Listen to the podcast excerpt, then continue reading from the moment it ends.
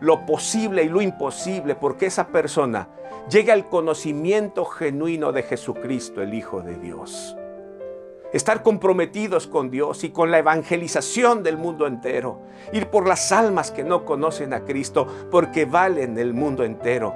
La escritura dice, de tal manera amó Dios al mundo que dio a su Hijo, a su único Hijo, para que todo aquel, todo aquel que en él cree, no se pierda, sino tenga vida eterna. Esto es lo que vio Dios en nosotros.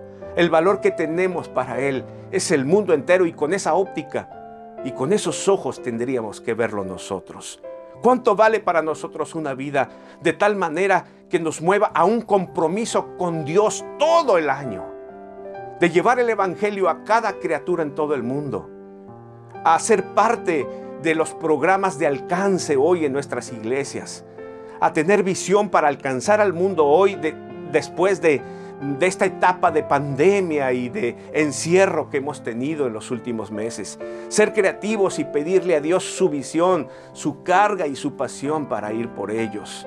Evangelizar a cada persona en cada rincón del mundo tiene que ser nuestro objetivo claro. Dios no nos salvó solo para congregarnos y cantar coros en la iglesia.